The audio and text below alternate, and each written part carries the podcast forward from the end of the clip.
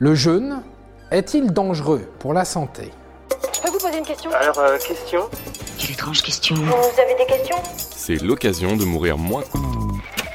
Le ramadan vient de commencer et comme chaque année, plusieurs millions de musulmans en France et partout dans le monde s'apprêtent à observer un mois de jeûne en s'abstenant de manger et de boire, entre autres, chaque jour du lever du soleil au coucher du soleil.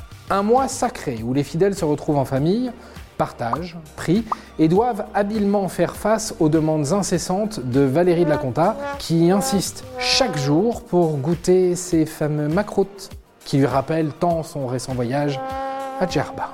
Mesure, Valérie, la mesure, s'il te plaît. Mais revenons à l'essentiel. Le ramadan, c'est avant tout un jeûne. Dans sa définition la plus simple, le jeûne correspond à une privation volontaire ou non de nourriture et de boissons, dans certains cas, sur une durée plus ou moins longue. Dit comme ça, c'est sûr que ce n'a pas l'air très sympa pour notre corps. Pourtant, c'est un élément fondamental dans les religions monothéistes, en plus d'être présent dans de nombreuses autres cultures. Le jeûne est également mis en avant et conseillé dans beaucoup de régimes. Du coup, jeûner, c'est bon ou c'est mauvais pour la santé? Vous vous en doutez, la réponse n'est pas si simple. Il existe en fait différents types de jeûnes, intermittent, complet, hydrique, sec, et chacun a ses spécificités. On parle de jeûne complet lorsqu'aucun apport calorique n'est autorisé sur une période donnée, généralement plus de 16 heures. On parle d'un jeûne sec si à cela s'ajoute l'interdiction de boire de l'eau. On parle de jeûne intermittent dans le cas où il y a une alternance entre une période de privation et d'autorisation, comme dans le cas du ramadan par exemple. Enfin, il existe aussi des jeûnes partiels où seuls certains produits sont autorisés, jus de fruits ou légumes le plus souvent. Il va y avoir aussi la question de trouver à manger, chef. Lorsque l'on arrête de manger, le corps se met à puiser dans les nutriments du dernier repas pour nous apporter de l'énergie. Ces nutriments, ainsi que le glucose stocké dans notre corps, servent de carburant. Lorsque le carburant ne suffit plus, l'organisme se met à synthétiser des petites molécules, les corps cétoniques, à partir de notre graisse. Cette alternative au glucose permet de maintenir un apport en énergie et peut même, dans certains cas, entraîner un regain de vitalité.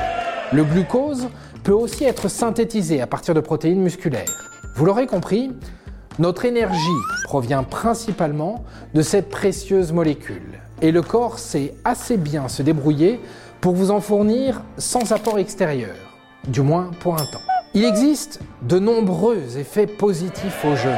Il permettrait d'améliorer la gestion de l'insuline dans notre corps, il permettrait de nettoyer notre système digestif, d'augmenter la production d'antioxydants ou encore de diminuer des risques cardiovasculaires, en réduisant notamment le taux de graisse viscérale. Certaines études réalisées sur des animaux ont même montré une corrélation entre réduction des cellules cancéreuses et période de jeûne. Enfin, le jeûne aurait même un effet bénéfique sur notre cerveau. Comment? En stimulant la production de protéines neuroprotectrices. Une solution miracle pour nettoyer notre corps, en somme. J'ai décidé de m'occuper de mon corps. Eh bien, solution miracle, pas forcément. Comme toujours, il est bon d'apporter un tout petit peu de nuance. Premièrement, chaque corps est différent et les effets du jeûne semblent différer selon la prédisposition génétique et le type de régime pratiqué. Deuxièmement, lorsque l'on jeûne, on a tendance à perdre de la masse musculaire et à gagner de la masse graisseuse lorsque l'on recommence à manger.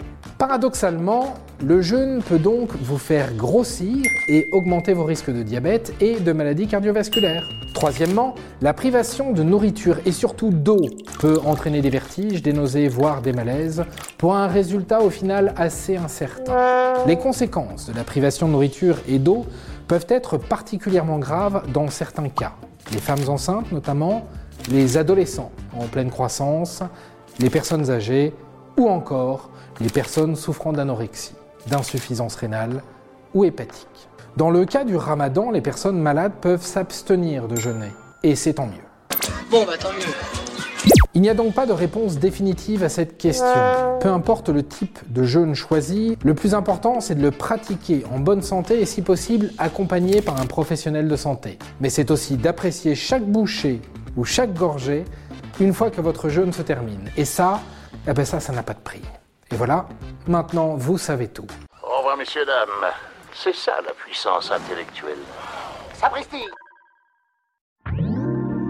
Attends, avant de partir, j'ai juste un truc à te dire. Viens découvrir notre podcast Sexo, la question Q. Deux minutes pour tout savoir sur la sexualité féminine.